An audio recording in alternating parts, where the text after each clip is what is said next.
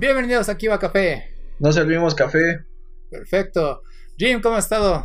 Bien, ¿y tú? Bien, también. Este, ¿qué te iba a comentar? Mm, comenzando con qué, ¿con qué comenzamos? Ha habido ahora sí algunas noticias en el anime, en los videojuegos. Este, no sé, creo que tecnología, ¿no? Ah, sí, Twitter, güey, de veras. ¿Qué quieres comenzar? Tú dime. Con lo que gustes. Va, eh, comencemos rápido con anime, güey. Eh, vi esta semana, somos, creo que soy fanático de Netflix porque siempre hablamos de Netflix de alguna forma. Este, vi lo que es, no, güey, siempre me confundo el título. Digo, Tokio se hunde, no, es Japón se hunde 2020. Este, creo que está basado en una novela. Eh, pero este anime está dirigido por Masaki Yuasa. Eh, ahora sí que es un director muy, bueno, es muy reconocido y eh, tiene muchos fans. Ha, hecho series como Devilman Cry Baby, que fue un boom en su tiempo cuando fue lanzado en Netflix. No la he visto personalmente. Está interesante, rara, sí. Sí, ya la vi. Eh, yo no la he visto porque tengo ese problema con la animación que él usa en sus obras, güey. Es como que medio... Ah, ¿Cómo la escribirías? Medio retorcida, medio... Eh, no sé, güey. qué, palabras podrías poner ese, ese tipo de animación? Pues por el tipo de historia que es Devil Cry Baby es un poco gore. Ah, es que, bueno, en el caso sí, es que ahí sí lo maneja como gore. Pero yo me refiero más a estos momentos de animación en que los personajes no tienen como esta solidez en cuanto a su. ¿Cómo se decía? Su físico, sus trazos, o sea, son muy fluidos sus movimientos. O sea, él como que trata de mantener una fluidez con sus los movimientos de sus personajes. Este, para pues, llevar su historia y tener más movimiento y desarrollar y bla, bla, bla. Eh, en el caso de, de Tokio, sí hay momentos en los que la verdad sí me llega a distraer un poco la animación, pero esto ya es como que más elección personal. Sin embargo, la historia es muy buena. Y bueno, pues de qué va Japón según de 2020 como su título lo dice, eh, está basado como que en esta teoría en que si llega un gran terremoto o una serie de erupciones eh, subterráneas en Japón, Japón puede llegar a hundirse dado que es una isla.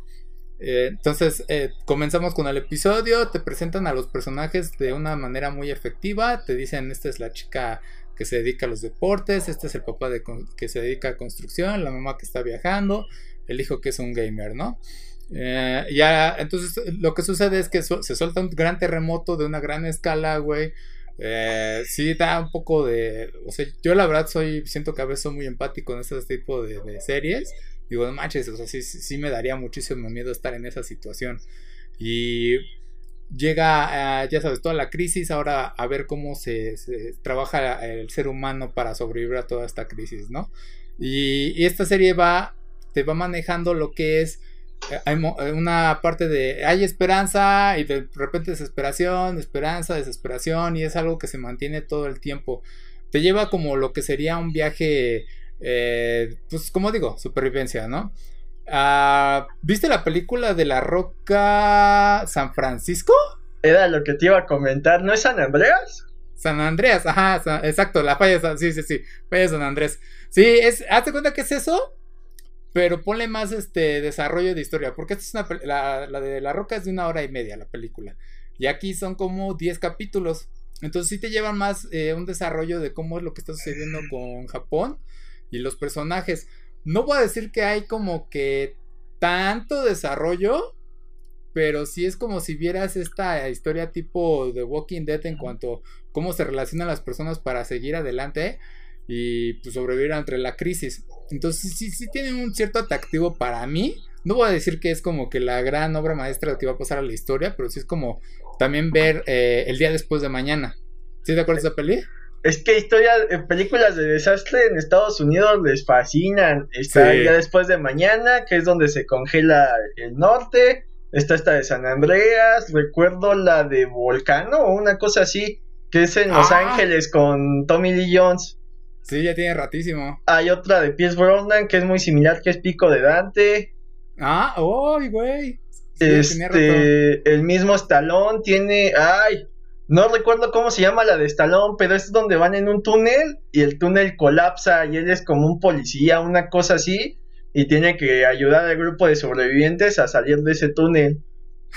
Güey, todas las películas que pasaban en la televisión abierta. Básicamente, o eran muy de Canal 5 y que te las pasaban todas juntas. Y ahí, de hecho, eh, también está la de Poseidón, donde se voltea el, el barco, que creo que hay una revisión que no funcionó. Este, hasta el mismo Titanic tiene sus momentitos de desastre, aunque no es tanto un desastre natural. Ajá, más bien sería como que la gran tormenta, ¿no? Esa sí era otra película, que sí era, era la tormenta y era la ola y se llevó al barco. Pero, pero, pero vamos, estas historias tienen sus pequeños como cortos que, que, tienen en teoría eh, la función de darte como la humanidad reacciona a estos desastres y a la vez eh, eh, vienen los pequeños héroes que tienen esas chiquistorias. O sea, tienes un protagonista que va conduciendo la historia y tienes los pequeños héroes en, en, en, esta de Tommy Lee Jones. Me acuerdo de un, de un bombero que carga a alguien, se lanza la lava y lanza a la persona y lo salva. Ah, Ese tipo de escenas. ¿no? Ajá. Entonces eh, es muy común que en este tipo de... Y de hecho Titanic, eh, bien o mal, también tiene estas chiquistorias de gente que se va sacrificando para salvar a otros, o de cómo los este, guardias eh, no dejan pasar a los de la clase, a los de segunda clase, tercera clase. Entonces, este, si hay un común denominador en estas historias de desastre. De hecho, como bien mencionas, este, Walking Dead sin querer se vuelve una especie de, de historia de desastre porque no te centra este en el ataque zombie como tal, como te centras en Rick que estaba en coma, te, te habla de que ya pasó un mes o dos meses de, todo esto, entonces este sí, sí hay varios ejemplos, de hecho yo recuerdo un manga que se llama Ai Hiro o Ai Hiro o algo así, ah, que igual es de, de un apocalipsis zombie en Japón, está interesante, aquí creo que lo publicaba Kamite, no sé si ya acabó, Creo que esté en stand-by, también hicieron la película. Entonces es interesante porque por lo general lo que tenemos de estas historias de desastre, pues está centrado en, en Estados Unidos y su forma de vida. Entonces que lo aborde una cultura distinta, sí le brinda, brinda ahí elementos curiosos. Sí, porque todo lo que dijiste de películas, haz de cuenta que todo lo tiene eso. este Japón se lo tiene todo eso. Si conocen esas películas, van a estar familiarizados con todo lo que se maneja de trama. Mm, obviamente, hablar más allá del primer capítulo es dar spoilers. Eh, pero sí es, si les gusta ahora sí que el autor Masaki Yuasa es muy buena. Eh, te digo que sí de repente para mí la, animación sí me chocaba en algunos, pues ya me distraía de lo que estaba sucediendo, pero digo, nuevamente gusto personal es interesante lo que presentan como concepto. Eh, o sea, ahora no es Estados Unidos, es Japón. Y cómo también te manejan más allá de los personajes del país, cómo reaccionaría el primer ministro, etcétera, etcétera. Eh, medidas de contingencia, cómo las prepararían. Eh, supervivencia, eso es otra, o sea, como estoy diciendo supervivencia cada rato, pero sí me hace pensar a mí, con lo que sucedió en el 2017 acá, este, güey, sí me hizo decir, tengo que estudiar algunas cosas para al menos prepararme en ciertos puntos de supervivencia. No sabes cómo puedes necesitar ese conocimiento. No es como de paranoia, pero nunca está de más, ¿no? O sea, tener esa, ese conocimiento. Porque, por ejemplo, en alguna, en un capítulo manejan... Eh, bueno, aquí es, no voy a decir más allá de esto, pero hay una muerte y nada más te dicen, ah, es este gas venenoso. Y como vi Doctor Stone, dije, ah, es ácido sulfúrico, o sea, es el gas del ácido sulfúrico. Que sí, o sea, para aquellos que no lo conocen, el ácido sulfúrico es casi de esos que te pueden matar de manera inmediata, sin que te, o sea, es muerte silenciosa. Y, si tú te agachas a una altura de que está este gas, mueres instantáneamente. O sea, ya ha habido muchas personas que han muerto de esa forma. Entonces, yo porque conocía eh, Doctor Stone, supe inmediatamente qué era, pero ahí no te dan ese detalle. Yo así de, ah, ok. Pero entonces, como reunir todo ese conocimiento ayuda de alguna forma. Ahí, ahí me hace recordar eh, dos obras de Max Brooks. Una ya fue adaptada al cine, que es Guerra Mundial Z, mm. pero la especie de precuela se llama Guía de Supervivencia Zombie. Oh. Como tal, eh, en teoría, pues es una guía para qué hacer en caso de que hubiera zombies, pero sí te plantea varios escenarios que es como que cómo sobrevivir en caso de que hubiera algún cataclismo. Entonces, sí te genera cierta paranoia el verlo tan poco preparados que estamos para una situación así. Entonces, Guía de Supervivencia tiene esa parte. Y la de Guerra Mundial Z Eh, la película no la vi, pero el libro eh, se trata de una especie de agente de la ONU que tiene la misión de recopilar información de cómo pasó la Guerra Mundial Z para evitar que se repita.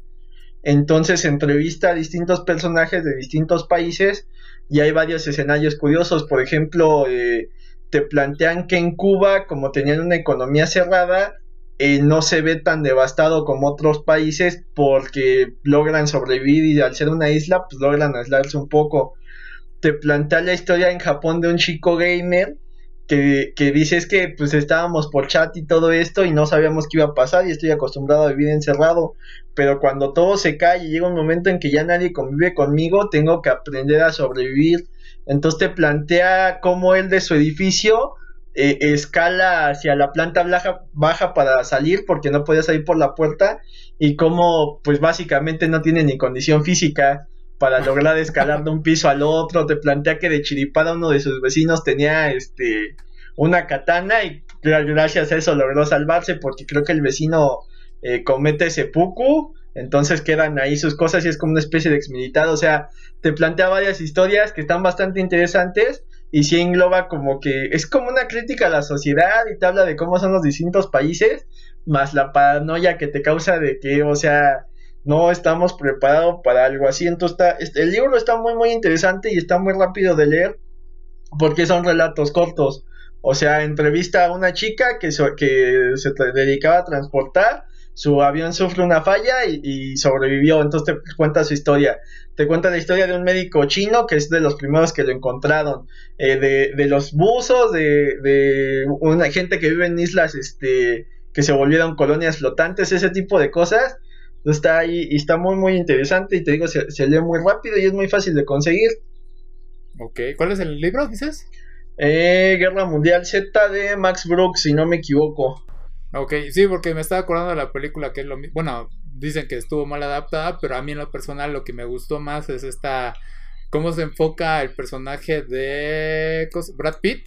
Eh, este, en analizar las cosas como suceden, o sea, desde que sucede la primera infección, está uno, dos, tres, o sea, cuenta cuánto se tarda en la infección. Y cuando él se ve ah, en riesgo de parecer infectado, él empieza luego, luego, me voy a poner primero en una posición en la que pueda morir y no, no ponga en riesgo a los demás.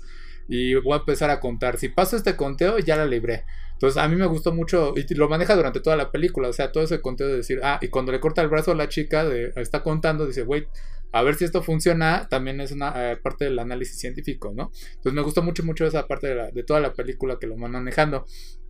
Este, pues sí, y bueno, pasando al siguiente, al siguiente tema en cuanto a anime de eh, hablando de supervivencia, güey. ¿Has visto lo que va del nuevo eh, manga de Dragon Ball? Ay, lo he comprado, pero ahí lo tengo embolsado, no, no lo he querido leer. Ok, güey, entonces te estaría básicamente dando un spoiler. Es que. Pues ya medio lo vi en internet. Ya lo, o sea, ya viste que Goku murió otra vez, güey. Ah, es que el problema de su narrativa del Toriyama es que ya las muertes no son significativas. Y ese, ese es el dilema. Entonces, güey, la muerte es ridícula en Dragon Ball. Eh, desde que, desde que Krillin revivió, güey, desde que sabemos que existen las esferas. Y la gente va a decir, güey, pero destruyeron las esferas del dragón de la tierra y de Namek. Y le digo, güey, hasta ya se ha manejado dentro de la serie. Están las super esferas del Dragon Ball, güey. O sea, esas se las crearon y bueno, eso. ¿No? Está Uranai Baba, quien puede traer a los espíritus de los muertos este, durante un tiempo, ¿no? Que tienen sus limitantes, pero ahí están. Este. Está eh, Sama, que puede destruir cualquier enemigo de, así nada más con un parpadeo, ¿no? Eh, está Bills, que incluso ya ha eliminado este, hasta los espíritus. Y ahí es a lo que voy a enfocarme, güey. La única manera en que puedas realmente matar a Goku, güey, es si destruyes el espíritu, como hizo Bills en un episodio de, Dragon Ball Super con el. Eh, que era de los enemigos de Doctor Slump. Este. Es la única forma que puedes matar a Goku realmente. Pero no puedes hacerlo porque Goku es el hito de Dragon Ball y entonces, eh, o sea, no puedes dramatizar eso. no, y además este también está una opción con los Kaioshin, ¿no? Una especie ahí de conjuro raro, a uno de ellos se ah. sacrifica y revive a Gohan, ¿no? Más o menos por ahí va, ¿no? Y creo que incluso este Whis revivió a Freezer nada más así porque quiso, ¿no? No recuerdo cómo, cómo vuelven a la vida Whis o si es de parte de la, del desierto. No, sí. Sí fue No Whis, recuerdo, creo que sí, que era parte del acuerdo para que peleara este, a favor de ellos, ¿no? Ajá, porque dijeron, ah, pues vamos a las esferas del dragón y querían que revivieran a Freezer y Whis llega y lo revive y es un regalo por haber participado y así de, ok. Y, y, eh, sumado a la, a la parte de cuando le ayuda a dar eh, eh, a, a luz a Bulma, güey, a, a Bra, ¿cómo es Bra? Este, sí, así, ten, ah, ya está aquí tu bebé y así de, what? Más que ahí te plantean que Freezer era una especie de Daldo de, de Bills que tenía que, Ah. este, que ir conquistando planetas para él, ¿no? Pero, pero al final nunca te dan una explicación de para qué los quiere Bills, o sea, se queda ahí. Si fuera una especie de Galactus que necesita alimentarse de los planetas, sería más interesante, porque Bills sería como que una amenaza de que, bueno, va a llegar un momento en que voy a tener que destruir a la Tierra. Y ya Sí, Bills es- pasó a ser un personaje más del fondo.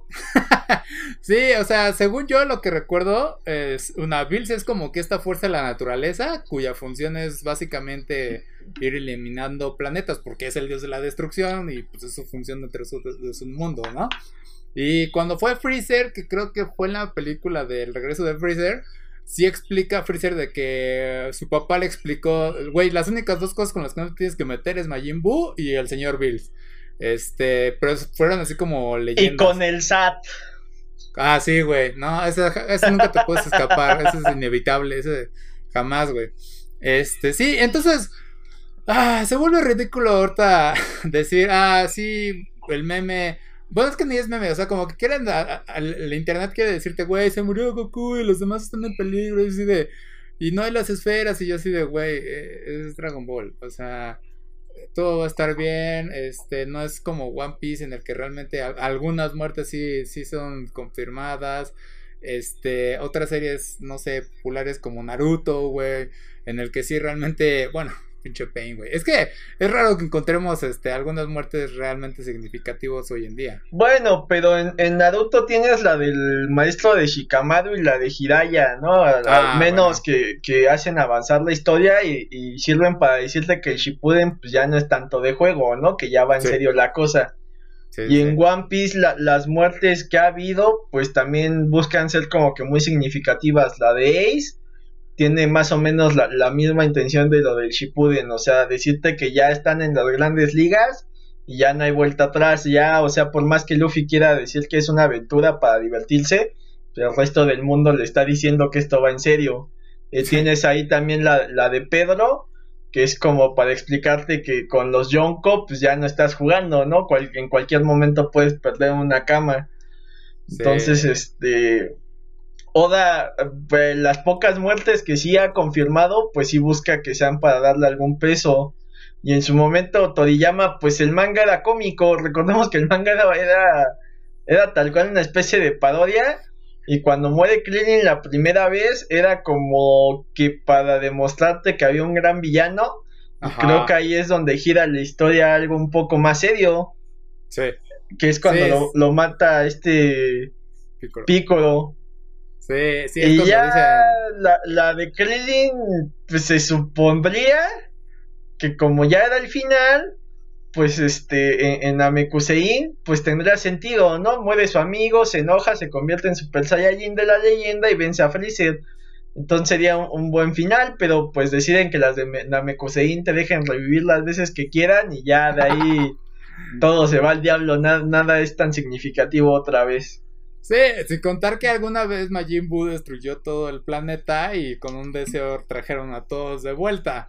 O sea, toda la humanidad de vuelta. Es así de. eh, ok, bueno. Entonces, Pues que ya ni sí, las muertes de los villanos han sido, empiezan a ser significativas. O sea, de Majin Buu te dicen que va a ser un- de Freezer ahora está de regreso. Entonces, este. no tardan en revivir a Cell también, o ese tipo de cosas.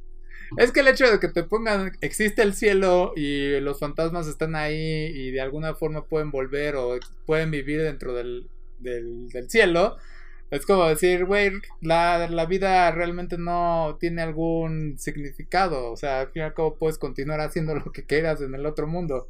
Que, que si no más recuerdo lo de los ogros y lo de la serpiente, cuando este Goku va en el camino de la serpiente, creo que son episodios de relleno.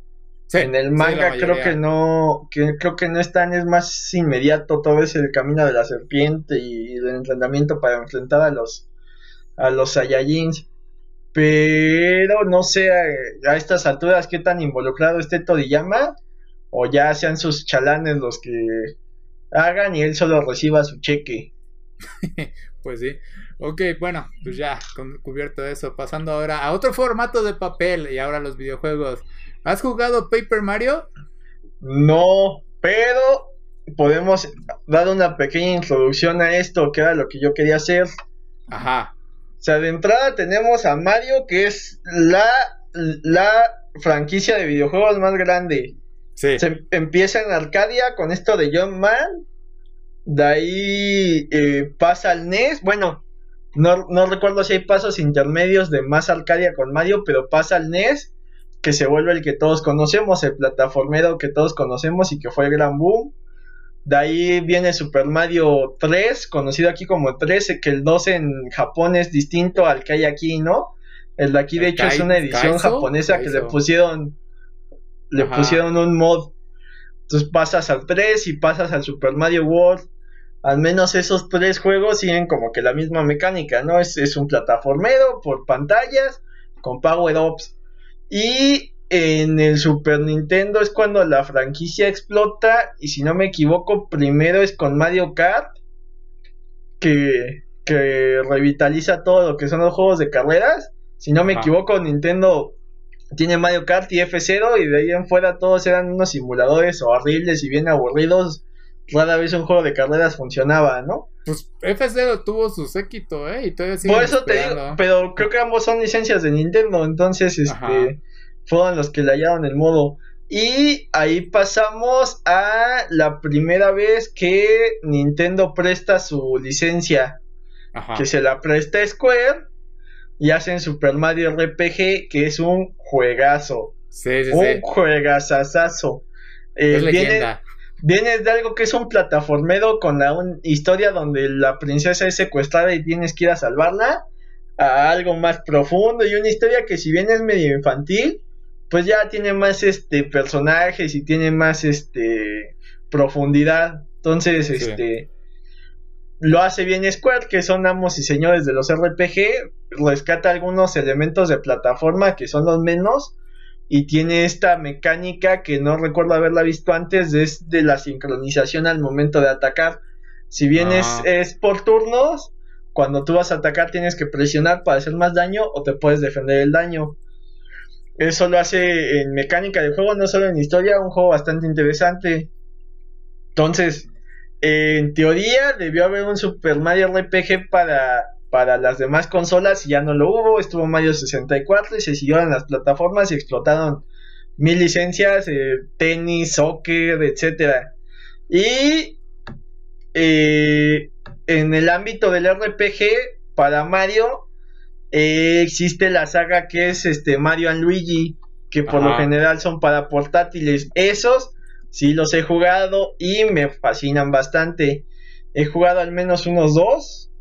Está muy interesante porque de entrada, pues Luigi ya no es un secundón, le dan cierta personalidad. No sé si fue primero aquí o primero en Luigi's Mansion, pero al menos Mario ya no es una copia chafa de. de digo, Luigi, ya no es una copia chafa de Mario.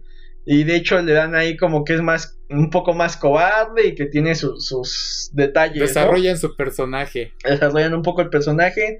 Adoptan detalles curiosos de, del mundo de Mario.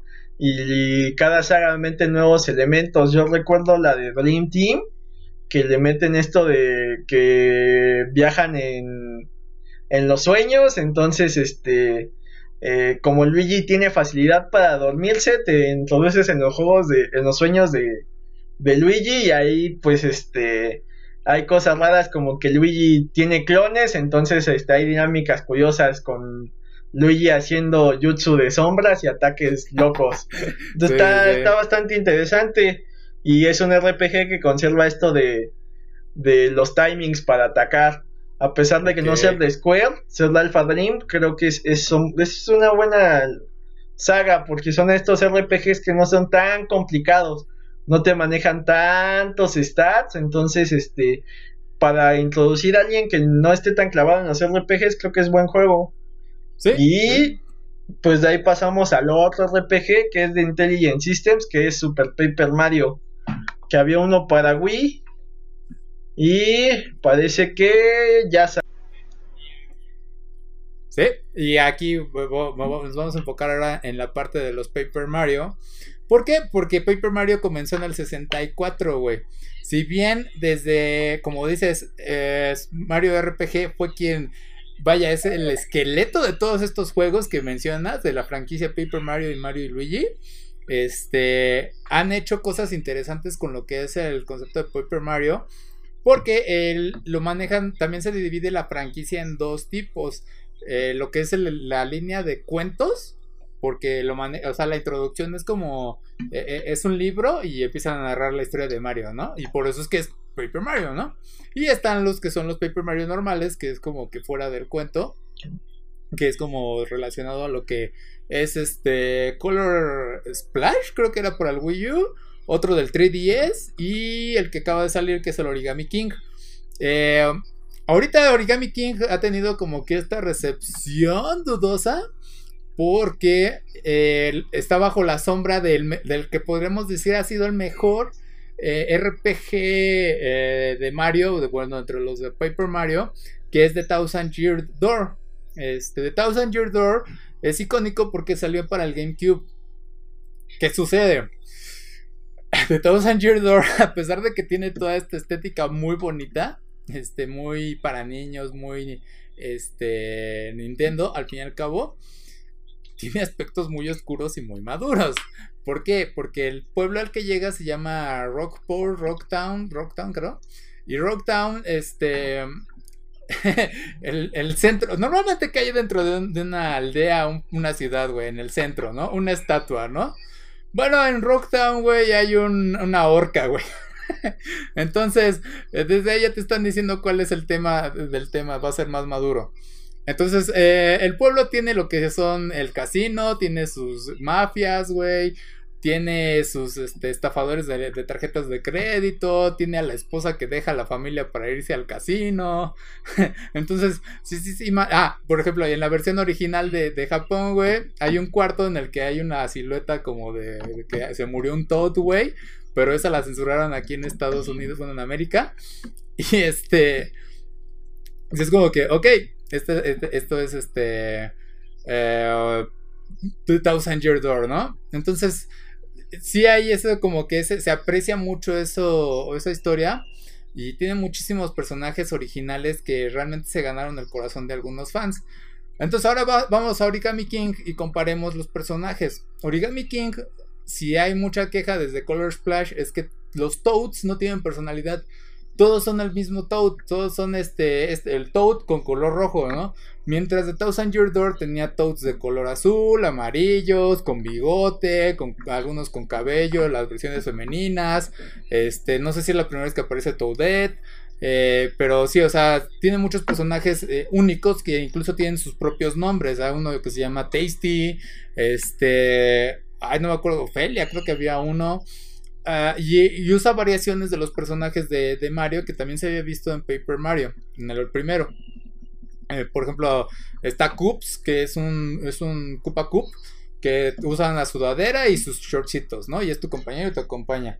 Está Gumbela, que es una versión femenina de los Gumbas, con su colita y un casquito, que es la que te básicamente te ayuda a escanear todo el mundo, te explica qué es lo que sucede, que es una adición muy, muy, muy buena para expandir tu, desarrollo de la historia.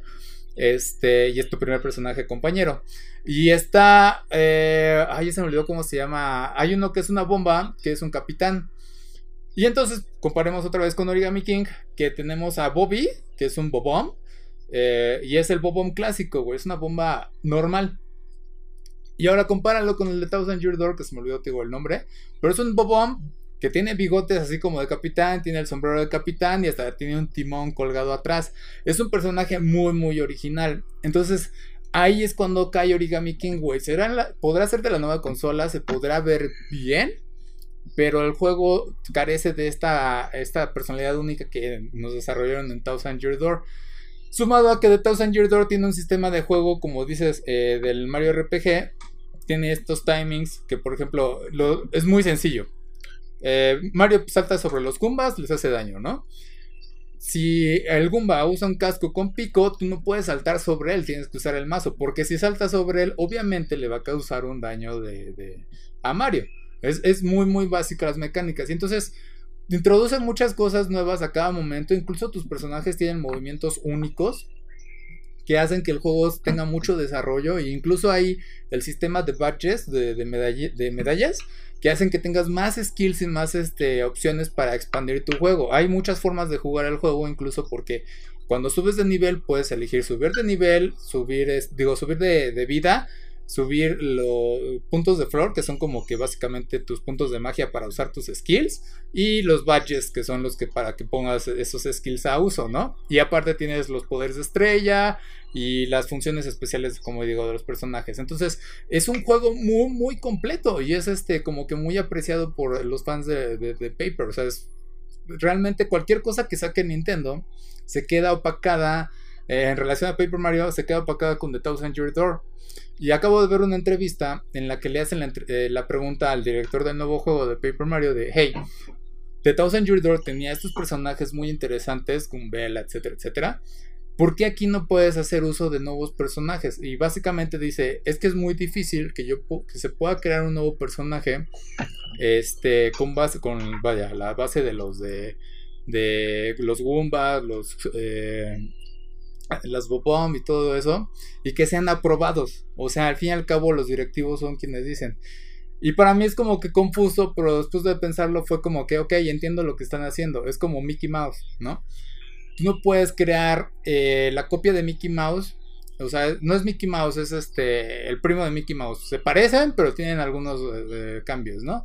Sería crear una nueva licencia. Y entonces sí como que, pero necesitamos vender el Mickey Mouse original porque es la marca y sobre esto gira Disney.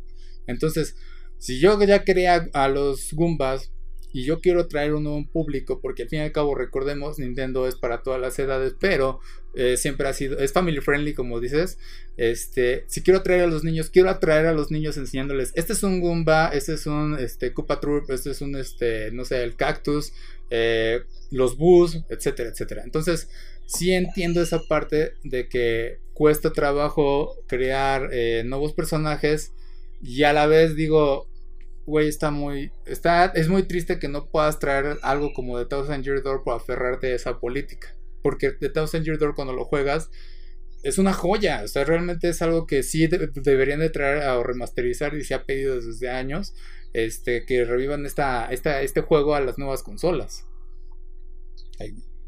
pues ahí este igual mencionar que, las mecánicas que, que, nacieron en el Super Mario RPG, por ejemplo, que los puntos de magia eran puntos de flor, se conservan tanto en estos Paper Mario como en los Mario Luigi y de hecho hubo un crossover entre el Mario Luigi y Paper Mario que era el Mario Luigi Paper Jam que por lo general en los Mario Luigi siempre era el botón A es Mario, el botón B es Luigi y en esta nueva mecánica, si no me equivoco, la ah. Y era este el Paper Mario. Entonces, en esas mecánicas, por lo general es, no sé, este eh, Mario se sube arriba de Luigi y empiezan a girar y se vuelve un helicóptero y logra llegar a una plataforma que esté más lejos. Acá hacían algo similar, pero este no sé, se echaban aire con el Paper Mario, entonces este pues, trataban ahí de mezclar un poquitín las dos franquicias y este, creo que es de los de los juegos que están un poco menos explotados, ¿no? las otras franquicias de Mario suelen explotarse un poco más. Y en esto del RPG, pues está tan poco explotado que prefieren dárselo a un tercero, no son desarrollados por, por Nintendo. Sí, sí, sí, sí, precisamente esa es, esa es la otra. Si un tercero no puede estar creando variaciones de los personajes originales, sino tiene que crear personajes nuevos, para, su para el nuevo juego. o sea, es como las películas de anime.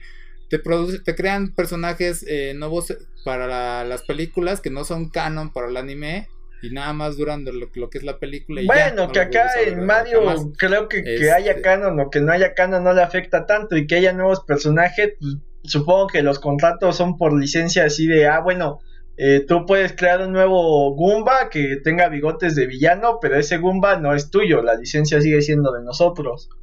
No sé cómo lo manejen, supongo que es algo así. Yo creo, pero sí, sí está un poco complicada la, cosa en cuanto a ese tema. Pero bueno, este. Ah, pues de hecho, por eso eh, existe la, el fandom de Smash Bros. Güey, quiere traer a Gino a Smash Bros. porque fue un icono pero pues debido a lo que ya conocemos de la bronca de Squaresoft, que ahora es Square Enix con Nintendo, pues creo que es algo que, imposible. Que yo recuerdo que era más útil la este, nubecita, creo que se llamaba Malo que Gino, o sea, el diseño de Gino estaba curioso, pero creo que era de los que no usabas, en general usabas a Bowser, la nubecita y a Mario, pero bueno, gente. Sí. es, popularidad, pero bueno. Este, ahora saltamos a otro juego, güey. Ghost of Tsushima, no lo he jugado, pero tengo algunos datos. Tú creo que tienes Pues bien trailer y se ve bien interesante. Creo que va a ser de los últimos grandes juegos de esta generación de consolas. Entonces, este. El oh. planteamiento se ve bien, bien interesante. Habrá que ver ya con el tiempo las críticas si es algo que valga la pena comprar o solo eh, usado en las cinemáticas más interesantes para, para enganchar al público. Ok. Sí conozco, o sea, decían que era lo que vi, o parecía tanto Dark Souls. Eh, si es un juego con esta temática seria, en la que realmente pues no te puedes permitir el que te hagan daño tan fácil. Eh, entre las mecánicas que más recuerdo que llamaban la atención y que le estaban dando como que más publicidad era esta parte de que te tienes que guiar por la isla y no hay un compás tal cual, sino que es como que tienes que ver hacia dónde sopla el viento y seguir el camino y ese, es como que tu guía. Creo es lo que recuerdo. Eh, Ghost of Tsushima, güey, está basado eh, en un momento histórico real. No es, o sea, no, voy a decir que es historia real todo lo que está dentro del juego, sino es el momento histórico. Tsushima es básicamente una isla del territorio japonés que básicamente fue la primera línea en encontrarse con la invasión mongol. Eh, y fue como que esta primera línea de defensa. Fue casi casi como el México ante los nazis, güey. Cuando nos, nos tocó este, en la Segunda Guerra Mundial repeler a los nazis o que estábamos listos, fue algo así. El chiste es que Tsushima pues, tuvo, fue este punto, eh, ¿cómo se puede decir? Básico, punto primordial para recibir a los mongoles y retenerlos para que llegaran los refuerzos y que tuvieran mayor oportunidad de repelerlos. Olvidé el nombre del anime que estaba viendo en su tiempo, que fue, justamente fue el que me hizo investigarle un poco. Este, pero que curiosamente cuando salió ese anime anunciaron el, el videojuego. Y así de, ¿eh? ¿Coincidencia? Este, pero no, o sea, e, es algo interesante ver cómo ahora están tomando este elemento histórico y lo están haciendo un videojuego que no es algo nuevo, porque es, Ubisoft ya lo ha hecho, ¿no? Aunque le pones un salsa con los Assassin's Creed. Y, pero lo que te maneja Ubisoft es que te dicen en Assassin's Creed es que cada muerte está eh, bien relatada históricamente, o como es, este, eh, sigue este, o sea, si la historia dice que murió en tal año, tiene que morir en tal año. No de la forma como decimos, pero bueno, o sea, es porque es la historia de Assassin's Creed. Licencias creativas. Entonces, sí, sí, sí. Andas. Entonces, este. Sí, Ghost of Tsushima, eh, conozco esa parte de la historia. Sí se ve muy bon sí se ve muy bonito el juego. Sí me llama la atención. Este, pero sí tengo que investigar más el gameplay porque la verdad digo, no he visto nada más que los trailers cinemáticos. Y creo que una escena de gameplay cuando se infiltra a un santuario a, matar a algunos güeyes para rescatar a un monje.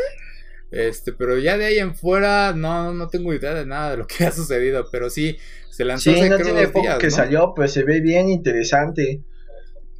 De lo, de lo que a mí me llama mucho la atención es que en este mundo donde la conexión a internet cada vez es más rápida y el multijugador parecía que iba a tomar eh, el nuevo rumbo de los juegos.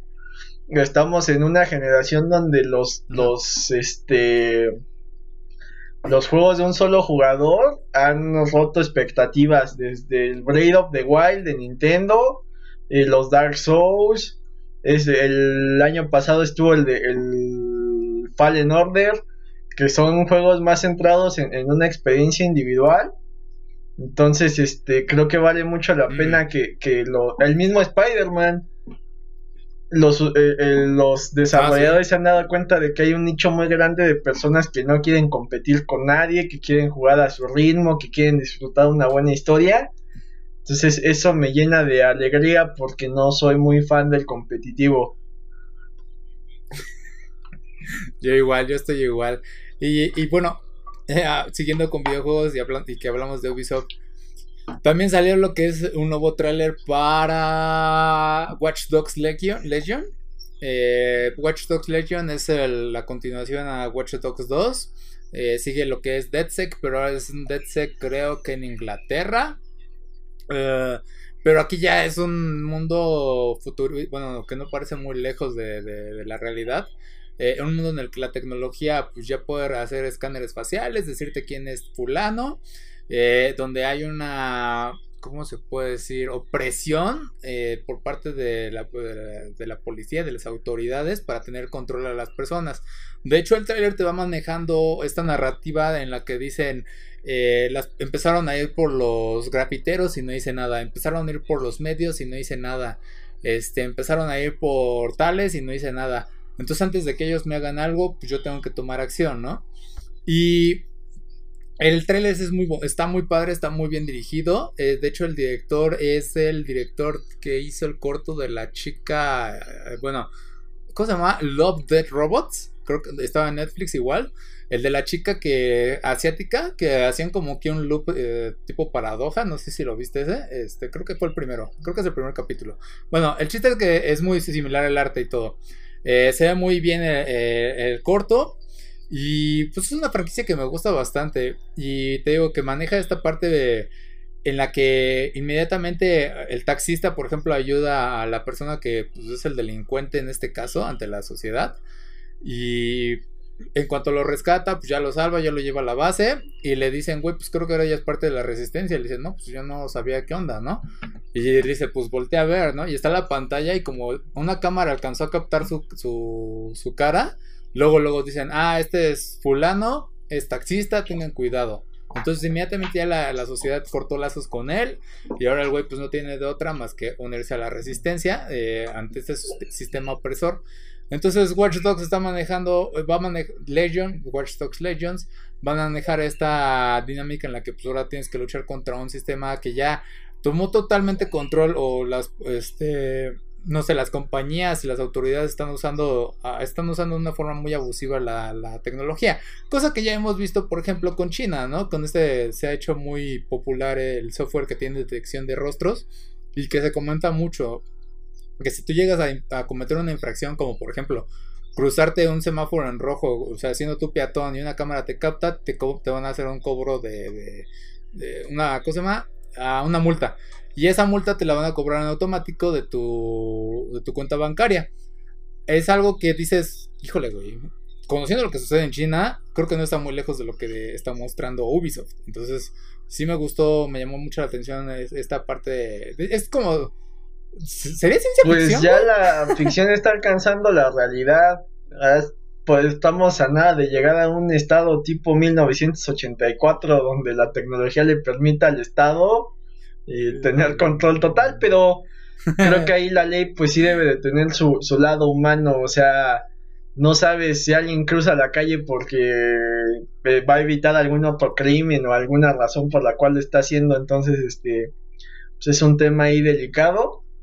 Y hablando de esto de reconocimiento facial, medio vi la noticia que creo que Android iba a quitar eh, una una aplicación que tiene en su cámara que es este el modo belleza.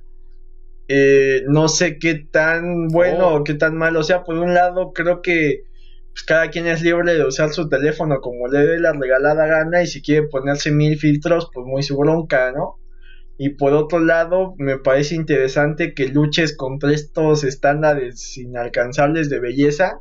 Entonces, si te tomas una foto, pues ya no en automático, no te va a hacer el tono de piel más claro, ni te va a cambiar las facciones, ni va a hacer ese tipo de cosas. O sea, según lo puedes seguir haciendo en post, pero la cámara ya no te permitiría. Entonces, creo que está interesante el mensaje que quieren dar, pero yo no soy muy partidario de que la gente te diga qué hacer y qué no hacer. Digo, mientras estés en la legalidad, pues que cada quien haga lo que le dé su santa gana, ¿no? Sí, pero ahí entra otra cosa, es que sí, o sea, tú lo mencionas por la parte de belleza y libertad del usuario de usar la aplicación que él quiera. Y sí, tienes razón. Pero entra la parte que es como que se junta esto con Watch Dogs, güey. Eh, TikTok ahorita está en dilema. De hecho, yo creo que ya fue. Va a ser censurado en aquí en América. O en Estados Unidos, por lo menos. Porque al parecer el software, pues es como que se creen o se piensa que es este. E, es un tanto espía, ¿no? Para dentro de la nación. Eh, y principalmente porque es chino. Entonces, eh, sí hay como que esas razones de seguridad por las cuales se sospecha de este software. Eh, la otra es que también en las noticias sucedió en esta semana lo no sé si lo viste los hackeos de las cuentas de Twitter.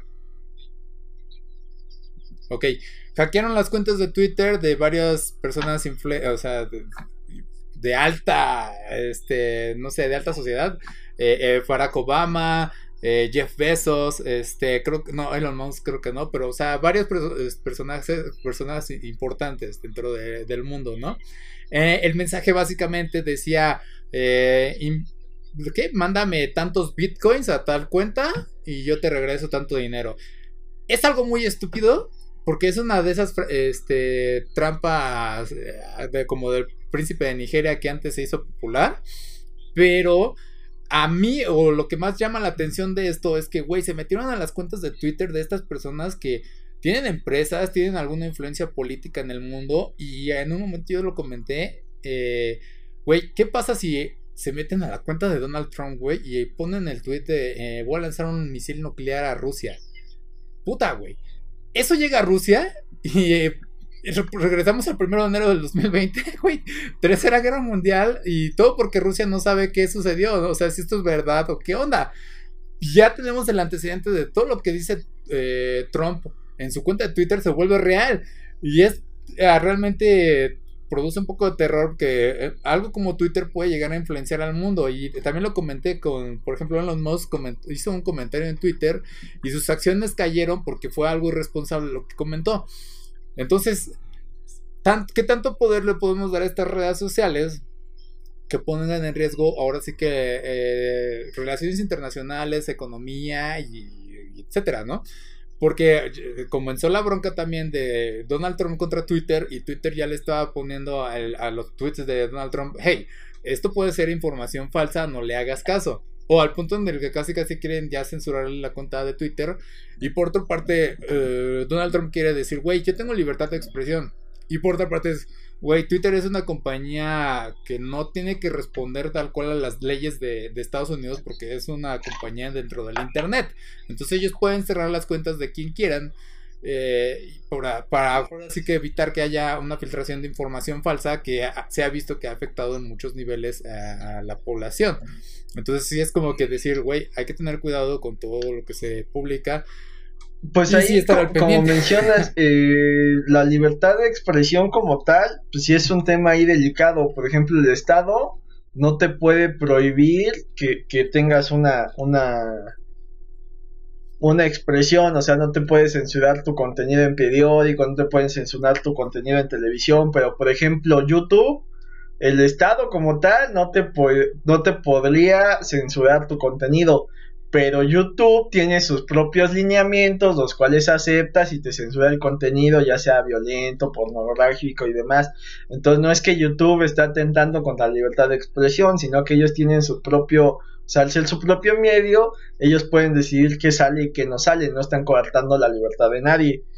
Eso por un lado, y por otro lado, estamos en una época muy curiosa donde pues anteriormente cuando una persona quería expresar algo eh, de manera masiva, pues tenías que ir a los medios tradicionales y, ya sea que te entrevistaran en radio o te permitieran hacerlo por televisión. Pero ahora, eh, eh, si nos vamos del lado, por ejemplo, empresarial, en, Disney no necesita ir con este Televisa y decirle, mira, pásame estos comerciales cada cinco minutos. O sea, ya Disney va a su propio canal de YouTube, que ya tiene su propio número de seguidores, y sube su corto y sabe que va a llegar a millones del mundo y que desde ese propio sitio de él se va a compartir a otros medios de, de comunicación y ya la publicidad pagada pues empieza a irse como a segundo plano, ¿no? O sea, este, es un fenómeno ahí bien curioso. Eso del lado empresarial, pero como bien dices, ya el lado político, eh, en nuestro país, como hemos mencionado, pues está la compra de bots, que está horrible, o sea, en su momento el peje salió y dijo, ay, es que muchos bots me atacan. Y al otro día Twitter fue y le dijo, mira, aquí está el análisis de tu cuenta y el 61% de tus seguidores son bots. Entonces, pues si quieres explicar algo, explica por qué tienes tantos uh. bots que probablemente sean pagados, tal vez no por él, pero sí por su, su maquinaria de prensa, ¿no? Entonces, ajá.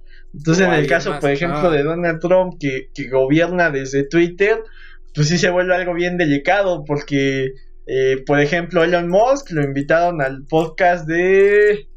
Ay, se me olvidó el nombre, pero es uno de los podcasts más escuchados en Estados Unidos y el tipo fumó marihuana, lo cual supongo que era legal cuando lo hizo, pero las acciones de su empresa bajaron un poco, o sea, ya están tan casadas las personas con, lo que representan que antes, no sé, eh, por ejemplo, Jeff Bezos no era una persona tan pública, o en su momento el equivalente a Jeff Bezos de una compañía, pues nadie sabía quién era el dueño de, o no sé, el dueño de IBM, no lo ubicas, pero en su momento pues el tipo era supermillonario.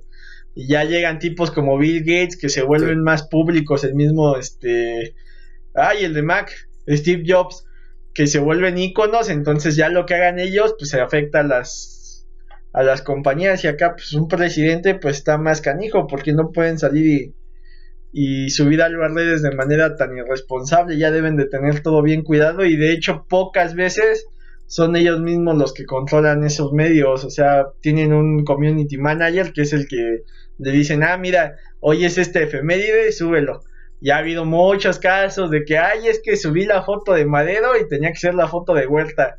Entonces, pues no es que el, el, el dueño de la cuenta eh, se haya equivocado, más bien el community manager suele ser un idiota. Sí, y el problema es que Trump, sí, ¿eh? él dice que él sí se dedica y él sí tuitea.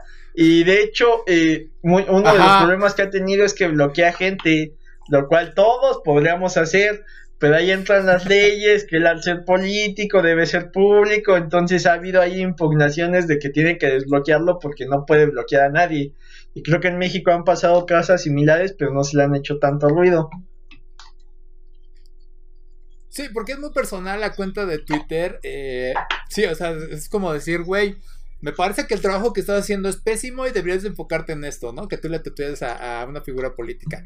Y esa figura política te, te cancela, es como, güey, cancelaste al güey que dijo algo muy razonable con lo que está sucediendo al país. ¿Qué te pasa? Tienes que desbloquearlo, no tienes derecho a, a bloquearlo, ¿no? Y eso es como que afectando a la figura eh, política, a la figura pública. Entonces yo estoy del lado en el que, por ejemplo, Twitter sí tiene que tener este control, y no es como para decir eh, censúralos o cállalos, todo eso, en el que sí debería de evitar que figuras políticas como Donald Trump, o bueno, que digamos, presidentes actuales o figuras que dirigen países, eh, que están al frente de, de, no sé, algo económico, social, etcétera, no deberían de permitirles tener estas eh, cuentas eh, públicas, Twitter, eh, personales, o sea, verificadas y demás, precisamente por lo que acaba de suceder. Un mal tweet puede llevar a la quiebra a una empresa o a la ruina a un país y causar conflictos. Un tweet es tan estúpido. ¿Cuántos son? 280, 240 caracteres. Este, 280. Entonces, pueden producir una catástrofe mundial y, por, ejemplo, eh, eh, Elon Musk podrá eh, fumar marihuana, decir lo que quiera, pero reducir acciones en su empresa, o sea, no nada más le afectan a él, le afectan a sus empleados, a sus socios. Entonces, sí, es como que deben de ser más responsables con ello. Y sí, Twitter yo creo que sí tienen que ponerse al tú por tú, güey, a la altura de estas cosas.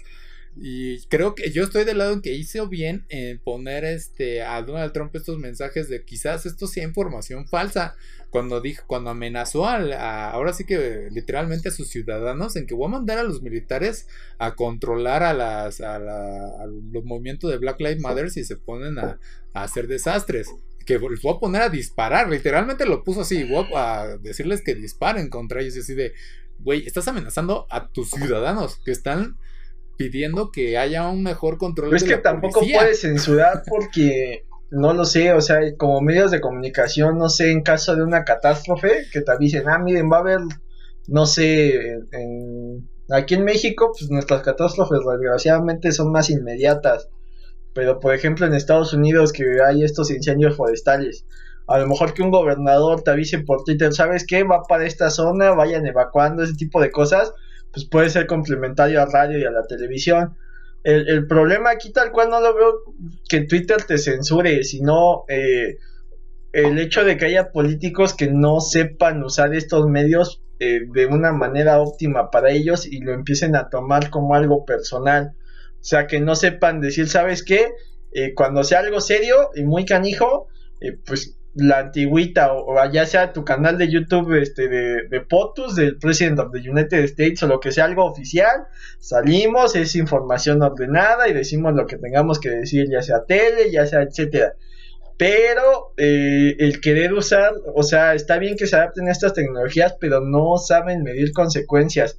Y más personas como Donald Trump o como en nuestro caso Andrés Manuel, que sí vienen de épocas donde las redes sociales no tenían el peso, o sea, lo han sabido aprovechar, pero luego les ha explotado el fusil en la mano por, por querer hacer de más, entonces ahí viene el problema. Habría que ver, tendrían que ver la manera como que, cómo usarlo, no sé, o sea, tal vez felicitar a un medallista olímpico, pues no hay bronca que lo hagas por Twitter, ¿no? Pero ya ese tipo de amenazas o cosas más serias tal vez no sea lo ideal y menos cuando traes discursos de odio. Pero eh, lo que nosotros vemos como un caos, desgraciadamente muchos de sus votantes lo ven como una buena acción. Entonces, eh, al final del día muchas veces la censura la hace el mismo entorno. O sea, por ejemplo, eh, en los noventas tenías personajes tipo Laura Pico, eh, los meseros que eran muy exagerados y la gente le valía gorro y lo veía como algo normal. Eh, ya 2020 en teoría la sociedad ha entendido que pues eso es ofensivo y que no va. Entonces si saliera alguien nuevo con un personaje de ese tipo tal vez la censura no sería de parte de Twitter o de YouTube, la censura sería de parte de, del usuario que te diga, sabes que esto ya, ya no es tan gracioso, busca algo nuevo y este contenido no lo voy a ver. Eso sería lo ideal y eso es hacia donde va la tendencia. Entonces, pues aún nos falta mucho, pero ya hay un precedente. Sí. Sí, y bueno, ya para cerrar, o sea, yo digo, no tiene que ser el presidente que diga se está quemando un bosque. Tienes. Eh, eh sí, sí, sí, pero vamos, o sea, no vas a seguir a ese departamento, o no sé, o sea, tendrías que ver la manera de que sean herramientas óptimas.